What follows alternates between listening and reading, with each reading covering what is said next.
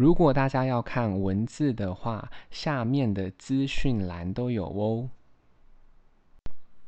今天要念的英文是关于同学的英文。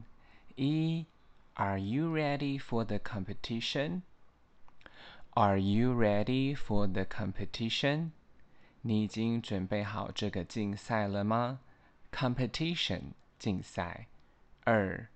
We are about to have an exam. We are about to have an exam. 我们呢即将有一个考试，exam 考试。三，How do you get along with your classmates? How do you get along with your classmates?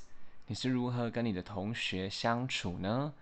Get along with 相处，classmates 同学。四 we need to improve ourselves. We need to improve ourselves. 我们需要改善我们自己。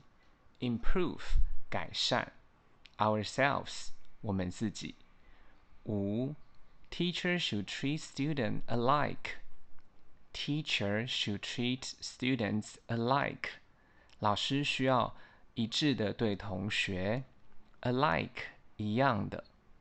六 I share everything with my classmates. I share everything with my classmates. 我跟我的同学分享一切。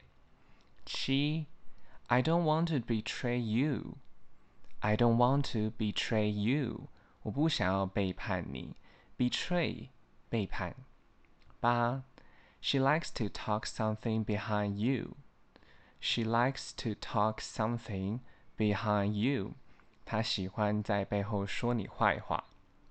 九，I feel uncomfortable with new friends. I feel uncomfortable with new friends. Uncomfortable，不舒服的。我在新朋友面前感觉不舒服。十，He's going to blame you. He's going to blame you. 他即将要骂你。Blame，挨骂。 十一。It is misunderstanding. It is misunderstanding. 这是误会。